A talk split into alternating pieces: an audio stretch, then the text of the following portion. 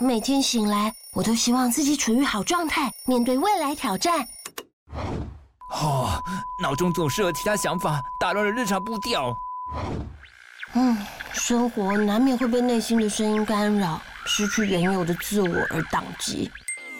这时来两粒 Extra 无糖口香糖，重新找回自我状态。随身携带 Extra 无糖口香糖，摒除内心的杂音，用自己独有的节奏创造自己的生活。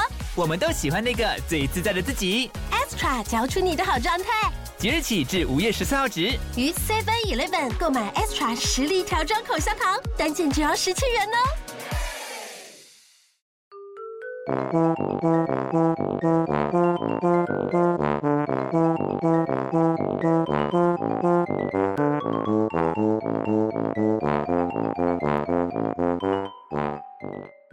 大家好，我是帅帅。大家好，我是 GoGo。欢迎收听你的宅友已上线。今天要分享的是动漫作品《Shadow House 隐宅》，这个是我放在清单很久，但不知道为什么拖延症一直没有看的作品之一。最近终于看的，所以终于可以跟大家分享。真的蛮拖延的，对。不知为何啊！但是在真的进入介绍之前，因为这部的设定有蛮多是随着剧情逐渐揭露的，那今天的分享之中都会提到，所以还没有看过这部的听众朋友，请斟酌收听。好，那我们要开始喽。它的故事是发生在一座耸立在悬崖上、豪华又巨大的宅邸，叫做隐宅之中。里面住的自称是贵族的隐家人。那隐家人的身形举止虽然看起来跟一般的人类一模一样，可是他们全身漆黑，真的是黑到不行的黑，跟柯南里面的嫌犯一样黑，不是黑灰哦，我觉得这是全黑、纯黑，真的黑到完全看不到五官。他们的差别真的只是在于有没有穿衣服跟有没有五官这件事情而已。然后尹家人还有个特色是，他们在情绪激动的时候，头顶会冒出黑灰。那他们随时任何时候碰触到的东西也会沾到黑灰。这个我在看的时候就觉得好痛苦，因为就觉得那个 有洁癖强迫症的人看了真的会发疯，因为他们真的就是所在之处永远都是黑灰黑灰这样。那算是灰尘嘛？但是它是会累积成一团一堆在那边，你看了就会觉得很难过。对，尤其是床上也会，所以他每天睡觉起来整个床。都黑的枕头啊，棉被啊，都是黑的。就算了，不要打扫了啊，再打扫也没用，就跟秋天的落叶一样。我觉得这也是很重要的原因，所以他们每一个尹家人，他会都有个专属的仆人，他们称作活人偶。然后活人偶每天就是要疯狂的打扫，因为到处一直会生灰尘，好可怜哦。活人偶真的太可怜了。那活人偶的外形跟他们专属的主人一模一样，差别是在活人偶它有着一般人类的肤色啊、五官啊、表情之类的。那他们的主要工作除了大量的打扫，因为房间会一直变脏，一直变脏以外，还有要服侍尹家人啊，帮他们端茶、倒水啊什么的以外，他们最重要的工作其实是担任专属主人的脸，就是他会一直跟在那个尹家人的旁边，然后跟着他做出一模一样的动作，然后用五官去表现出尹家人主人他当下讲话需要搭配的表情。这部的主角是活人偶，叫做艾米丽可，她的外形是金色的长发，绑着两个小小的双马尾，大约十一岁左右的女孩。故事的一开始呢，他就是一睁开眼就在一个非常狭小的房间，然后没有任何之前的记忆。可是他知道说他自己的使命是要服侍主人，服侍尹家人。她的身份是一个女仆嘛，但她真的是非常的笨手笨脚。因为就我个人而言，我也是还蛮笨手笨脚跟不会做家事的。但我觉得这家伙真的是比我夸张个好几倍，她会一直跌倒跟打翻东西，真是很夸张。是少女漫画的主角吧？初期的时候，因为她的设定是活人偶嘛，就想说这个人偶真的是嗯里面的瑕疵品哎，怎么会这么笨手笨脚跟一直跌倒？真的是某个机能出了问题了吧？觉得说她到底是来做事还是来搞破坏的？那这个活人偶艾米丽可的。的主人叫做凯特，她是一个很沉稳的女孩。她对艾米丽可的行为呢，她有非常自来熟的，就是以一个仆人跟主人不该有的距离，可是她会一直自来熟的装熟。可是反正凯特对艾米丽可的各种这种行为都非常的包容。我只能说，艾米丽可真的很幸运可以和凯特配对。她如果配到我们的话，她都会死，她都活不到露脸的那一刻。我刚想的是里面的其他尹家人，没想到你想的是我，应该没那么坏吧？我本来也有想过。其他尹家人，可是他的另外的小伙伴其实人都不坏，就可能有比较冷漠啊，或是比较嗯投机取巧的啊，但是都不坏。坏了只有我们吗？真的无法忍受的只有我们。我应该觉得真的很阿杂，但是我不会对他怎么样，我只会觉得真的很阿扎。阿扎，你就会想要换一张脸啊，你一定会受不了他的啊。比较麻烦的是这一部的一开始的人物，真的就只有这两个人，而且他的整个故事的空间就只局限在凯特的房间里面，完全不知道外面的世界长怎么样。这点对于读者还有对他们两个都是，所以营造出一种很封闭跟悬疑的感觉，就是一切就在这个空间里面，就这两个人。那后来渐渐的，艾米丽可会出凯特的房间去参与一些宅邸的公共区域的打扫工作，然后就认识其他的角色，还有知道隐宅的建筑物的空间配置啊、规定跟他们的组织架构之类的。接着初期的第一个重大任务也来了，就是所谓隐家人的正式露面。跟活人偶不同，像那个我们刚刚讲到说，艾米丽可后来渐渐的，他就出去公共空间做打扫嘛。可是跟他比起来，凯特完全不能出房间。他们在正式露面之前，所有的隐家人都是不止只有凯特而已，都完全不能踏出房门一步，只能在房间里面学习。正式露面，他还有分 成功跟失败。如果成功的话，就表示他受到认可了，他是一个正式的隐家人，他可以自由的在影宅里面移动。但是反之，如果失败的话，他就会被处分掉。所以是一个不是生就是死，一定要成功的任务。哎，这个任务还蛮残忍的，等于是如果你没有通过这个考验的话呢，这些小朋友就没有成长的机会了。对啊，没有想到会是这样的设定，因为不是是个贵族嘛，没想到越贵族才会越残忍啊！你忘记了？城堡里面都是杀人的刑球 之类的东西吗？好像也是。这部最开始的设定跟开头就是这样，那之后就会有各种的支线、主线剧情，然后有更多的角色登场，能探索的隐宅区域也会增加。然后在解任务的过程之中呢，各种设定就会逐渐的揭露，还有角色之间的羁绊值也会跟着累积。嗯，看的时候没有特别感受到，但是这样叙述起来，不知道为什么觉得很像是解谜的悬疑电玩还是 RPG 的感觉，就是解任务啊，然后同伴的羁绊值什么这种，还要加好感度吗？对，攻略的对象。那我觉得这一部比较厉害的地方是，它一直会有主线的任务跟危机，但它的设定跟谜团又很多，不会说啊一下就揭露完了没梗了，接下来就只是在拖戏或是干嘛的。嗯，然后也是因为这种层层推进，还有抽丝剥茧的感觉，所以看的时候觉得很精彩，一直想要看下去，算是我近期看的最津津有味的剧情型的作品。可是我必须要强调的是，我看的是漫画，对于喜欢它动画的听众或者是动画制作组，我真的是无意冒犯，或者是说他。之后会渐入佳境之类的，但是我一开始因为你是看动画嘛，所以我也是跟着先看动画。但是我真的是看了度分如年，坐如针毡的，我觉得节奏好慢哦。然后艾米丽可又一直在那边很天真的跌倒啊，干嘛的？然后那个整个画面就其实很暗，他是走那种哥德萝莉风，然后光线暗暗的，我就觉得哇好闷哦，就觉得说真的受不了。然后后来去看漫画才觉得说，哎，其实漫画很好看诶。对啊，我是先看动画的，而且我有完整看完两季。我也必须说啦，如果不是他故事设定上真的很吸引人，想要知道说影宅的谜团啊，还有它的剧情发展，看动画的时候，说实在我也是蛮不上心的。而且动画节奏切点怪，还有一点是因为他在第二季结束的时候啊，那一刻相当的突然呢、欸，我真的以为我错过了什么，还特别上网去查了。后来我就发现说，哎、欸，不是我的问题啊，它真的就是断在这边，就是断的莫名其妙，而且它断的不是一种悬疑。感就是不是有一些忽然断，然后就想说，哎、就这样子，然后接下来，呃，你期待他第三季之类，没有，他 这个断的很像就是剪片剪坏了，还是什么，就母带出了问题。因为我那个时候看完漫画的时候，我有去看说，哎、动画它出到哪里，我想要知道它的差异。然后动画第二季我点最后一集开始傻眼，想说，哎、超莫名其妙的点，就是很怪。他那个感觉就像是被腰斩了，但是有一些被腰斩的片，应该还会做一些总回顾之类的，他没有，他就是断在一个奇怪的地方。那后来你有推荐看漫画吗？我就有去看，嗯，相形之下，它真的节奏快很多。而且你不是提到说前期艾米丽可还会有一些，就是真的不知道她是笨还是怎么样，就跌倒啊、搞破坏的行为，这些耍笨的天真行为呢，少了一些声音之后，好像也没那么难受了呢。但我不是讨厌艾米丽可啦，虽然我也说不上喜欢她。嗯，对。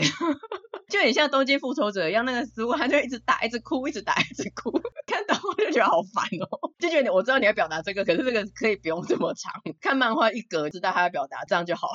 嗯，我们真的没有讨厌艾米丽可，我也要补充。艾米丽可的人气很高吗？我们有必要一再的重复的声明这件事情吗？不是因为大家觉得我们很坏，然后我们是丑女症还是怎样？就是一些比较活泼可爱的，我们就要攻击人家，那真的是没有。好的，总之他的漫画节奏就紧凑蛮多的，而且除了他的剧情设定，刚刚讲说悬疑会让人想继续看下去以外，其实他的角色设定，他很多个性角色我也蛮喜欢的。嗯，我最喜欢的角色呢，首推乔恩，他也是尹家人，他是凯特同期的五个人之一，是个单细胞的傻瓜，因为他们脸就是全黑的嘛，所以他都是用身体来做他的反应跟表情。嗯、我最喜欢他做出 Dio 的那个下药的九九绿，就是喂那一个，而且他也是力量傻瓜型的，他力气很。大，就是那种一条筋的人，所以他是属于直球选手型的。对，他是这一部的搞笑担当，不管什么事情，他的策略都是强行突破。有一次，凯特就有什么事情交给他，然后他就交给我吧之类的。凯特就想说，那应该应该是有策略吧？没有，他就说就是强行突破，不管是他自取还是力取的东西，反正他都是强行突破。直球对决就对了。对，那我觉得他很可爱的一个设定是，他对凯特一见钟情，每次看到他都会很直白的示爱跟下停。嗯，那这个就是。是我们刚刚讲的好感度还是什么的，就是乔恩跟凯特 CP，我觉得这是我这一部里面首推的，因为乔恩真的是非常的傻，傻到平常凯特都是很稳重的，但是他跟他相处的时候，他就会忍不住的激动，或是吐槽，或者甚至是头顶冒黑烟，气到不行，就真的气气气气气那样子，因为乔恩而有很多不一样的反应，很可爱。真的，我也支持这一对，他们两个的个性应该是蛮互补的，而且就像你说的，平常都很。很稳重的凯特，只有遇到乔恩才会反应这么激烈，所以他对他肯定不是没有感觉的。嗯、对他的感觉是复杂，不一定啊，有 时候那个真黄金，负负会得正的。然后乔恩他对于凯特的事情不是都很放在心上嘛？他每次都是很真心的担心跟想帮凯特，就是这种一心一意为凯特的心情呢，还蛮让人想要支持他的。真的很希望凯特可以答应当他的未婚妻。我们乔恩真的是一个不错的人呐、啊。我也很喜欢乔恩搭配的活人偶，叫做尚恩。嗯，比起乔恩呢，他比较有尝试跟稳重，但他其实也是个性情中人。而且不知道是不是他设定上是近视，然后又为了配合乔恩。跟他没有戴眼镜的关系，我觉得他眼睛好像有一点斗鸡眼，呆呆的。可是不知道为什么又有点媚，可能是因为他的那个下睫毛画的蛮长的关系。我觉得他的那个眼神就有点媚，又有点呆，很可爱。然后他的人设呢，总之是个可靠聪明的邻家哥哥，嗯、但是他对于杠上的人就会忽然变得很毒舌、很贱，所以我觉得他的人设很好笑。他一出场我就喜欢他，虽然我最后更喜欢乔恩，但是我也很喜欢尚恩。这一对主仆真的是圈粉到不行，而且我觉得尚恩他严重近视。添加这个设定呢、不知道为什么，我真的觉得蛮棒的，就觉得很萌。感觉偏好怪怪的。然后另外还有喜欢的是，嗯，有个带薪组的研究组组长叫做奥利弗跟奥利，他们的个性就是典型的研究狂，对任何事情都充满了好奇心跟热情，不太会被框架所限制，发明很多就常理来说很夸张的东西，然后失败啊，甚至爆炸也完全不以为意，就想说，哎，列入下一代的发明来改善这样子。然后他们很喜欢动作很灵活的艾米丽可，想说为什么这个活人偶会这么灵活呢？很想要研究它。然后每次看艾米丽可的时候，他们就会两。个手拉着手围着他跳舞，说欢迎超级活人偶，我就很活泼这样子，就是很欢愉。然后以带薪组而言，他们又很友善，我觉得他们很可爱。嗯，然后还有另外一组也是研究组，说实在戏份非常少的，叫做杰里麦雅跟杰瑞米。杰里麦雅他是隐家人，他讲话非常的简短，杰瑞米都会帮他翻译。每次遇到他们的时候，乔恩都很激动的吐槽说，例如哎，就两个字，你有办法翻译这么多？他可能就讲两个字，然后就说哎，我们主人的意思是这样这样这样这样，或者是他的主人只是哼一口气，或是讲一些不屑的话，然后杰瑞米在旁边翻译，然后乔恩就说这个就不用翻译了，就会一直吐槽，很好笑。乔恩真的很幽默，这一组还很好笑的一点，他非常的做自己，在周遭乱成一团的时候，他们两个都还会躺在床上，就是睡到爆，完全没有要醒来的意思，或者在旁边有一个小餐桌铺桌巾啊，然后还喝酒，Cheers，就是背景里面的甘草人物，我觉得还蛮可爱的。嗯，我觉得有一点感动哎。因为我们这一部喜欢的角色几乎是一样的，很难得诶。对啊，我也很喜欢你刚刚讲的奥利弗跟奥利研究傻瓜这一点非常的可爱。然后目前我觉得这里面最帅的应该是克里斯托弗和安东尼，是你刚刚没介绍到的。我还蛮喜欢这一对的，目前为止。就颜值吧，他们个性更没有什么好喜欢的。就是他们就是很值得让人家依赖啊、信赖，有领袖气质啊，就是他们目前。展露出来的那个人设面，嗯、就大家的回忆篇的部分，对，很龙傲天，看出来是很有魅力的。虽然说克里斯托弗好像领便当了，可是他领便当的原因是自我牺牲呢，而且安东尼他就是有一种很神秘、充满谜团的氛围，就是他埋了很多线在安东尼身上的感觉。按理来说，克里斯多福是他的主人嘛，他的主人死了，身为活人偶的他应该也要被处理掉啊，可偏偏他却活下来了，哎，而且在隐宅里面神出鬼没，就没有人发现他是怎么生活下来，简直是隐宅版的歌剧魅影啊！可是现在讲到歌剧魅影，我都会想笑，我都会想到龙飞凤舞里面的龟公主，那也只有我们自己知道龟公主而已。秀婚，你知影不？歌剧魅影这个词汇对我来说变得很母汤。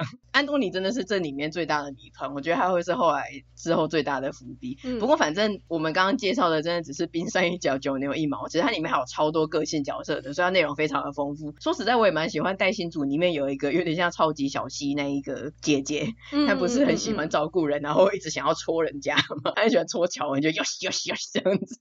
她也很棒。对啊，刚刚讲的都是我们最喜欢的角色，但普遍来说有好感或者觉得蛮有特色、蛮可爱的角色真的是很多。就这部它的塑造来说，就是让尹家人跟活人偶之间有一个搭档羁绊的感觉，就蛮好的。那除尹家人跟活人偶自己一组之间以外呢，其实各组小伙伴之间的互相帮忙也是都还蛮温馨的，尤其是同期的或是同组的之类的。就连一开始我们觉得看的因为太笨手笨脚，有点厌烦的艾米丽可，其实说真的看久了也还蛮可爱的。我觉得他就是一个团结起大家的重要角色，就是那种很正向 主角类型的无敌正向，然后温暖的那一种的类型，然后大家都会被他温暖修复这样子。那么刚才就是耳朵很好的听众朋友有没有发现，为什么我们刚才讲到尹家人跟他的活人偶的名字都很像，讲到都有点要打结？乔恩跟尚恩，奥利弗跟奥利，嗯、其实这是因为活人偶基本上被视为是尹家人的附属品，所以他的名字都是跟主人取类似的。很聪明的听众朋友看过很多漫画的，应该也已经猜到了，就是我们讲是说他是活人偶，可是其实上根本就没有活人偶这种东西，他们就是人类。没错。好，那接下来 要先进入更进一步的剧透了，要大讲设定了。所以如果听到目前为止觉得哎这部蛮有趣的，想要自己看的听众朋友，请尽速撤离。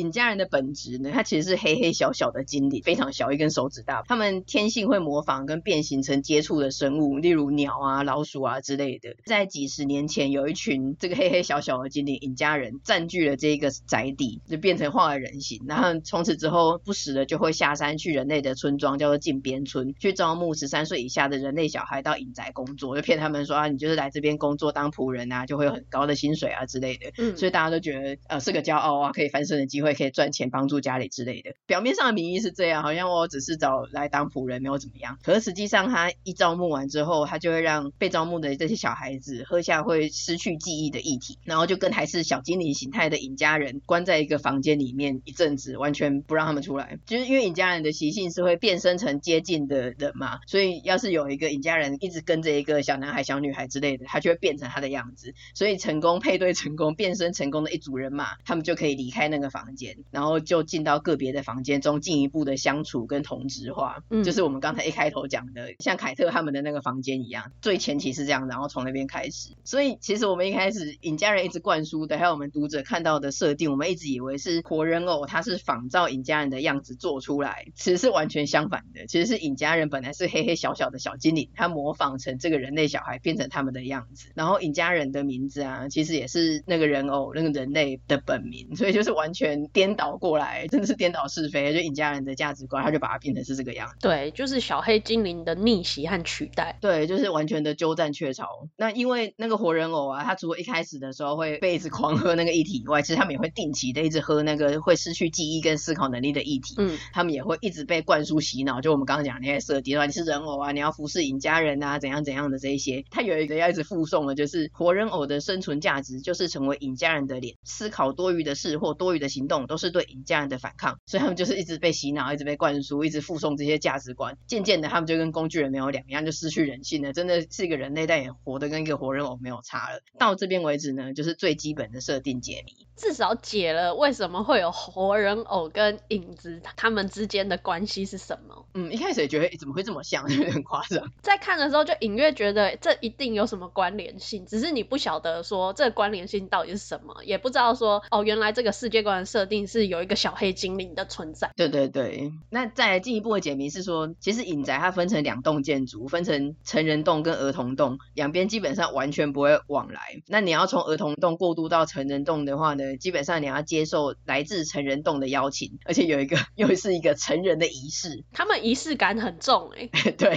什么都要有一个仪式，都是有一个里程碑，然后你要真的通过那个仪式，你才能够进入下一个阶段，这样子很明显的分界。那这个成人仪式呢，它其实就是完全版的鸠占鹊巢，不是只是像刚才那样子一直拿你的东西，一直占你便宜还骗你这样子，真的就是完全版的。尹家人他会跟已经完全失去思考能力的活人偶合而为一耶。本来还是两个人，只是他一直用他的名字，用他的形态。他到这个时候，到这个仪式呢，他就是直接进入他的身体二合一了。然后那个人类的意识就是完全消失，就真的是我就占用他的一切了。可是这件事情呢，只有经过这个仪式的成人才知道，儿童是完全不知道的。他们就是从出现在那个房间开始，他就是很单纯的接受一切指示，他也忘记自己曾经是小小的黑精灵，他就只是期待长大成人，以为这个世界的价值观就是这样。不管是小时候的影子，或者是小活人偶，他们都不知道，这个就是个秘密吧，不然。有一些小朋友可能还是没有办法接受这些事情，尤其是他们又是跟那个活人偶朝夕相处，其实他们之间都有感情的。对啊，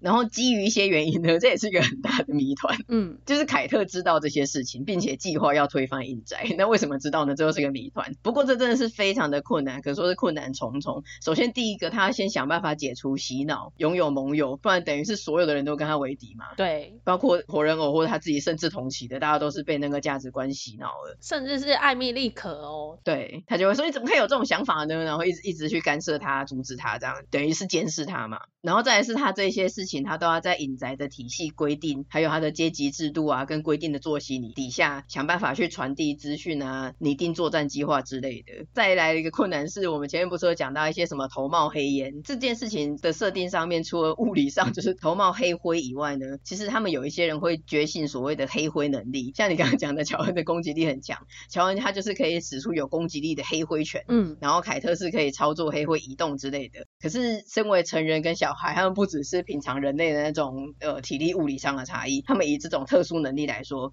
成人的黑灰能力又比儿童强上好几倍。所以要一个儿童要他对抗整个隐宅体系，对抗成人洞，真是非常的困难。综合而言呢，就是凯特跟他的小伙伴们要克服种种的限制，想办法去达到这个推翻隐宅革命成功，然后然后失败的结局就是。是死亡，他真的就是会直接清除掉，没有错。听起来好像非常的困难，但是目前综合来看的体感是不会觉得很紧张胃痛，甚至还觉得蛮轻快的，可能是时候味道，我觉得。我觉得应该是，再加上还有那些活人偶小伙伴艾米丽可在那边 摔倒搞笑之类的，所以你还是会觉得这整部基本上它的基调是轻松的、愉快的，因为他们现在还在小孩洞那一块啊。对，目前就是还是关关难过关关过，然后也呃设定慢慢的。解开了，然后有这些羁绊值啊，好感度都有增加。目前都还没有真的遇到什么真的被抓到啊，被毒打、被虐待，甚至有人死了，这样都还没有。但真的是不知道未来会怎么发展。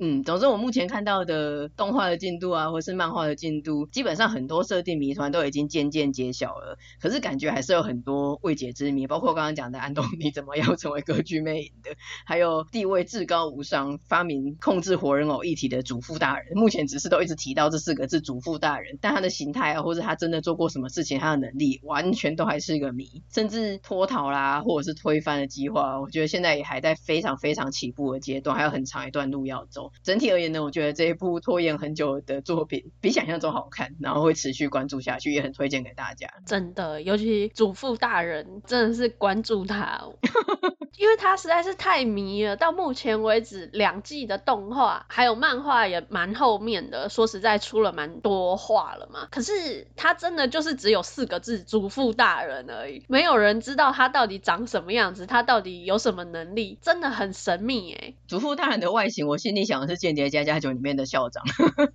可能也很优雅。不可能吧？这是我自己心里给他的形象。哈，我觉得很像黑胡子或白胡子哎、欸。黑胡子太草莽，白胡子太大只，就类似这一类。每个人心中的形象差好多，好好笑。但我觉得不可能是 elegant。隐宅的人都很 elegant，我觉得最可能的是 elegant。不可能，我觉得校长太干瘪瘦了。好，那我们就继续看下去。那最后延伸阅读一下这部影宅啊，好像蛮多人都想到约定的梦幻岛，所以就呃延伸分享一下。毕竟这部我们没有真的讲过，快速讲一下约定的梦幻岛的剧情。它一开始是设定在一个孤儿院，那里面住的都是十二岁以下的孩童。虽然都是孤儿，但是他们吃好穿暖，接受良好的教育，还被他们称为妈妈的人温暖的照顾，看起来一切都很美好，像是个乌托邦一样。唯一的一点是，他们从来都不知道孤儿院以外的世界长怎样，除非到被领养离开的那一天。然后有一天呢，这所孤儿院里面最年长就是十二十三岁到极限值，然后也最聪明，就是不管是体能还是智能都是天才的那种等级。三个小孩子意外的发现，他们以为被领养走的同伴其实被吃掉了，就是整个孤儿院啊，它其实是。是用来饲养给高级鬼食用的人类而存在的，因为那些高级鬼他吃腻了量产的人类，就是在那种培养皿里面，或者像在鸡舍里面那种呃没有意识啊、眼神放空那种像所谓的饲料鸡的那种人类，他们是高级的，也是很 elegant 的贵族鬼，所以他们要吃聪明的人类，然后有运动的。从此 elegant 好像是一个负面的词哎。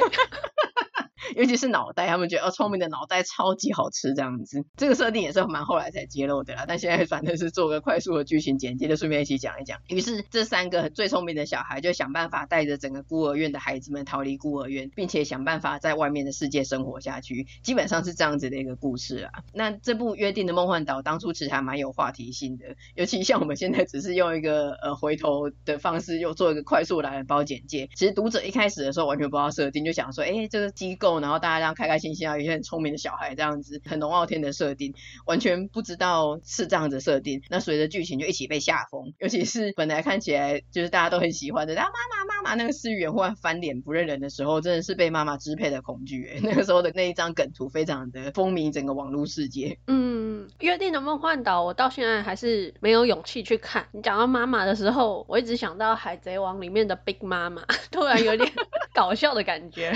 Big 妈妈蛮慈爱的，比跟他比起来。不过这两部虽然我觉得大家都这样类比，但是我看的时间相隔很久，所以我印象有点模糊。那我努力的思考一下，它类似的地方应该是都一样是与世隔绝，然后被灌输单一价值观的世界。再来是呃人类它变得像是某种物品的存在，有一个更高的或是反正更有侵略性的可以来伤害人类的物种存在。再来是它跟那个优势的种族之间存在的绝对的能力差距、资讯差距跟权力关系，在这种不对等跟随时会被处理掉、杀掉。直接 game over 的状况下，他们要想办法去逃离，甚至推翻这个体系。讲起来是没有到非常像，但这样讲设定的话，其实又蛮像的。其实光这样听是蛮像的，啊，我 并没有觉得不像。没错。然后约定的梦幻岛啊，其实那个时候还蛮热门的，在三本柱刚没有的时候，它应该算是一度兴起之秀，甚至是新的三本柱之类的。反正我记得它真的是一度蛮红的，嗯，因为它前期的设定很新鲜，然后斗志跟逃离孤儿院的过程，说实在是很精彩刺激。但是我个人体感的印象。像是反正他中后期开始有点越来越走下坡，然后有一点扯这样子，真的是呃那三个小朋友点到太厉害了，嗯，甚至结局有一些人觉得是烂尾，所以后来你一直没看，除了勇气的关系，其实我也觉得也不用看啊，真的，我后来是也看的没有很上心，因为其实最精彩的部分就是我刚刚讲的设定的部分，然后后来都是有点拖跟有点扯，可是对于他是不是烂尾，我是觉得因为我没有看的很上心，也不是很连续的看，所以不予置评啊，嗯，只是那个时候我记得的印象是说啊，就随便。这样子看过去，只想要看到个结局，这样子感觉很敷衍呢。哎，对，就前期很刺激，然后后来就哦越来越脑洞大开，不知道在干嘛了这样子。但是两部比起来，就是《隐宅》跟《约定的梦幻岛》。《隐宅》我是觉得它每一部的解谜跟设定还有人物，到目前为止都还稳扎稳打，然后发展的蛮好的。角色来说，我也还蛮喜欢这些小朋友们的，所以我很希望这部能够好好的画下去，嗯，不要后来又来个超展开或干嘛的。但到目前为止，我们录音的当下，反正它的发展都还差不多是这样嘛，所以很推荐还没有看过的听众朋友，不知道后面会怎么样，但是到目前为止，我觉得都还还蛮好看、蛮精彩的。我自己是比较想呼吁动画总 可不可以剪辑的时候不要再出现那种很像大型事故一样，还有不要再出现爱德华了吧？为什么爱德华戏份这么多？因为我后来就觉得漫画很好看呢，我就觉得是不是我那个时候太没有耐心了？第一集他还在铺梗，就是他在房间里面，他们一直在主仆的相处干嘛的，嗯、所以我就是用点的点的的方式，尤其是正式都没很好看，我想要看那边的动画化，但是就是我跳了几集点，然后每一集看个几分钟，拉拉来拉去还是觉得很痛苦。然后尤其是爱德华戏份怎么这么多？第一季跟第二季怎么拉都是爱德华，看到他好烦哦。对啊，他就是一直死缠烂打，而且我感觉第三季他还是会占有一番版面，因为他一直想要往楼上爬。嗯，第三季就是他的天下，整个影宅根本就被爱德华侵蚀。天哪，有点痛苦，我还是看漫画好了。好的，那我们今天又再度的补足了一个还蛮精彩的，然后也算是有一点人气的作品，就在这边推荐给大家啦。那今天这集就差不多到这边。如果你喜欢我们的内容，欢迎点击节目资讯的连接，小额支持你的宅友，或者将我们节目分享推荐给亲友。我们也有 Facebook 跟 IG，欢迎追踪订阅我们哦。那也请在 Apple Podcast 给我们五星的评价。那就下次见啦，拜拜。下次见，拜拜。